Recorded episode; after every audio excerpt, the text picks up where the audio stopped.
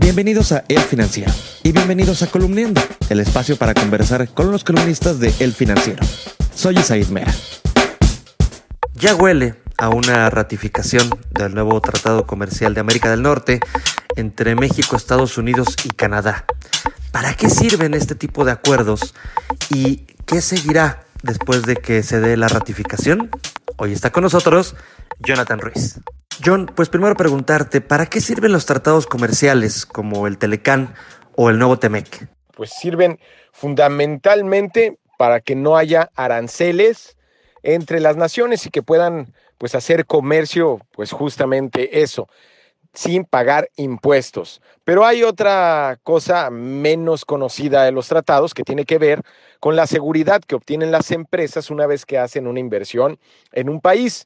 En México, por ejemplo, las empresas que vienen del extranjero para exportar a Estados Unidos o Canadá, pues se someten a leyes internacionales en lugar de estar sujetas a las leyes mexicanas. Es decir, en caso de que surja un pleito, que puede surgir, terminarán, saben ellos, en tribunales internacionales, lo que les genera confianza y pueden saber así que sus inversiones están más seguras que cuando se trata de decidir asuntos con gobiernos o instituciones jurídicas que pues no tienen, digamos, un sustento eh, de derecho o de Estado de Derecho como las naciones más avanzadas. Oye, en tu columna nos dices que los petroleros en Estados Unidos están muy interesados en que ya se dé la aprobación en los congresos de los países. ¿Por? Sí, efectivamente, el Instituto Americano del Petróleo, un instituto muy conocido en los Estados Unidos y que representa a empresas que aportan el 8% del PIB estadounidense, digamos, para tener una idea, es más o menos alrededor de un billón de dólares lo que representan estas empresas, billón en español, no en estadounidense, en estadounidense sería trillion. Entonces, estas empresas, pues formidablemente grandes, efectivamente, pues están apoyando ya una convocatoria de la eh, US Chamber of Commerce o la Cámara de Comercio de los Estados Unidos para presionar ya a los legisladores que ellos mismos auspician o, bien que, digamos, aportan para sus campañas, para que ya los legisladores aprueben y ratifiquen el TEMEC. Bueno, y en tu columna nos dices que ya está muy cerca la ratificación del TEMEC.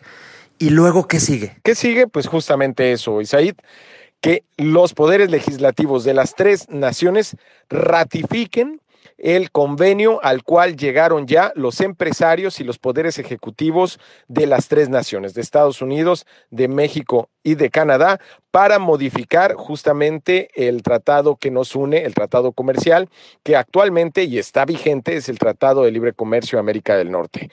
En el futuro, deberá operar si ellos lo ratifican, si estos legisladores, me, refiero a diputados, senadores o representantes pues legislativos de las tres naciones, si ellos lo ratifican, ahora será el Tratado México, Estados Unidos y Canadá o como lo llaman en Estados Unidos, USMCA. Entonces, veremos pues si efectivamente lo ratifican. Ha habido señales recientes, ha habido varias señales recientes, entre ellas una investigación que hizo el Instituto de Comercio de los Estados Unidos por órdenes justamente de la, del US Trade Representative, justamente para definir qué tanto le conviene a los Estados Unidos y efectivamente lo que decidió este instituto es que sí conviene a los Estados Unidos porque ayudará no solo en el comercio regional, sino en el comercio internacional de esa nación y que con esta medida podría crecer económicamente. La columna Parteaguas de Jonathan Ruiz la puedes leer lunes, miércoles y viernes en las páginas de El Financiero y también en www.elfinanciero.com.mx. Soy Isaiz Mera, me despido, pero nos escuchamos mañana.